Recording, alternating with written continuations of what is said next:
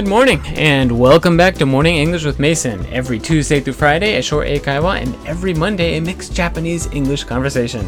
Don't forget to head over to our website, www.morningenglish.co, to ask questions and get more English notes. Uh, so, today, get ready, grab a cup of coffee, because we are talking about Chinese people asked to take divorce exam. All right, let's get into the story. China is looking at a new way of reducing divorce rates. Officials want couples who file for a divorce to take an exam to find out how strong their marriage is and whether it can be saved. Up to half of marriages between those born in 1980s have been divorced. The rising divorce rate is because more women are working. They are financially independent and less in need of a partner. All right, welcome back. Did you get that? It was a little bit longer, maybe a little difficult.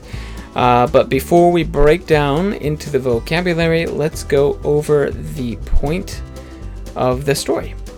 So, uh, China has a problem. The problem is that since the 1980s, divorce has been increasing. So they want to reduce, they want to lower the divorce rate. Uh, if you don't know what divorce is, divorce is when a person is married and then they get a divorce and they're no longer married. They go back to being single. Uh, so they want to stop that because lots of people are getting divorced. That's it.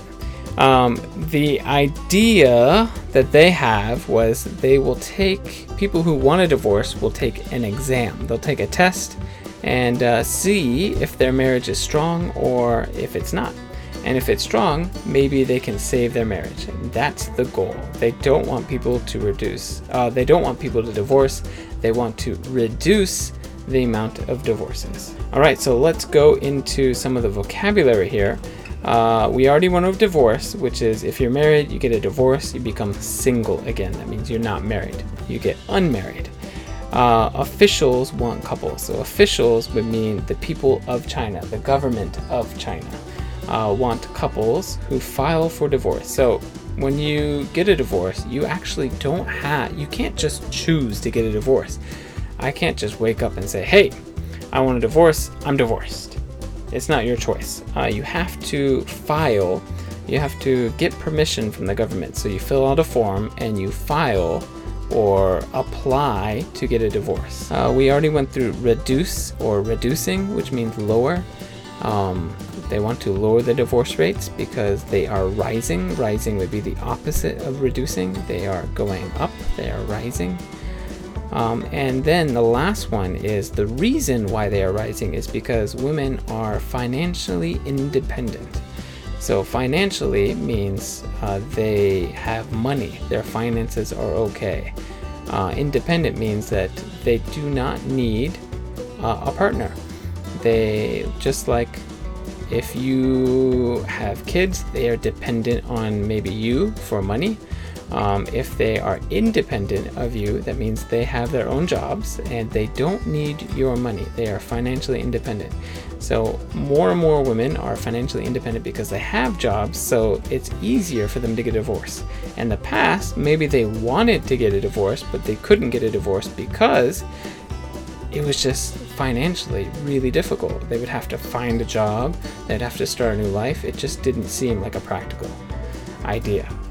So, uh, what do you think of this? Um, I don't think it's that weird. I've heard of other countries uh, requiring uh, like a year living apart before they can get divorced, like as proof. So the whole divorce process takes like several years, and I don't know. Compared to that, this seems pretty easy. Um, I know in America, I don't think you have to take a test, um, and I definitely don't think you have to live apart. Uh, but I'm curious, what do you think? Do you think the Japan's divorce rate is uh, increasing so much that it really needs to have like a test or something? Uh, I know that it's increasing, but America is increasing so much more. So I don't know. I don't think it's really necessary. But I'd love to hear your opinion. Uh, please go ahead and tell me that at the website.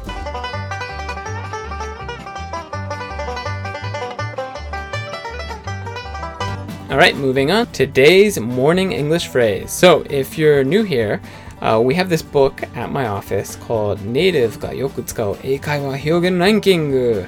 And uh, every morning we kind of go over this, and uh, I happen to be a native English speaker, so I give my comments, and uh, I'm going to share some of my favorite phrases with you here.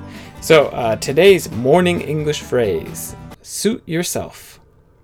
Suit yourself. Let's say, for example, that I invite a friend after work to go get drinks. And I say, maybe, hey, you want to go get some drinks after work? Uh, but they say something like, no, I have something else I got to do. I'm sorry, I'll pass this time. So they decline my offer. So I could respond, ah, suit yourself. I'll ask someone else. Not the nicest, not the nicest way to respond to somebody. Um, but yeah, suit yourself. Okay, and here's a little better example. Here's a little better example so you can kind of get the nuance with it. Um, let's say I'm at this restaurant and I'm sitting down with my friend and I'm telling my friend that this restaurant has the best hamburgers ever. I like the best hamburgers. You have to get this hamburger. It's 1,500 yen, but it's the best hamburger ever. And my friend is looking at it, he's like, Yeah, the hamburger looks really good, but the fried chicken, he loves chicken. Uh, the fried chicken also looks pretty good. But I'm, I'm telling you, it's not, this restaurant is not known for its fried chicken, right? It's known for its hamburgers. Look outside. There's a picture of a hamburger, not fried chicken, a hamburger on the outside of the restaurant. You don't go to that type of restaurant and order chicken. And then my friend will say, Yeah, but you know what? I think I'm gonna go for the chicken. It just, I like chicken so much more.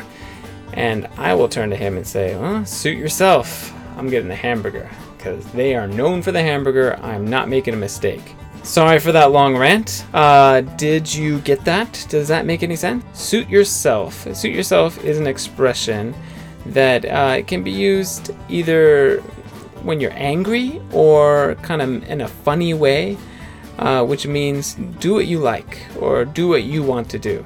Uh, it usually means that you don't agree with the way that the other person uh, is what they're doing. So, like, I didn't agree with my friend who was going to order chicken. So I say, ah, suit yourself.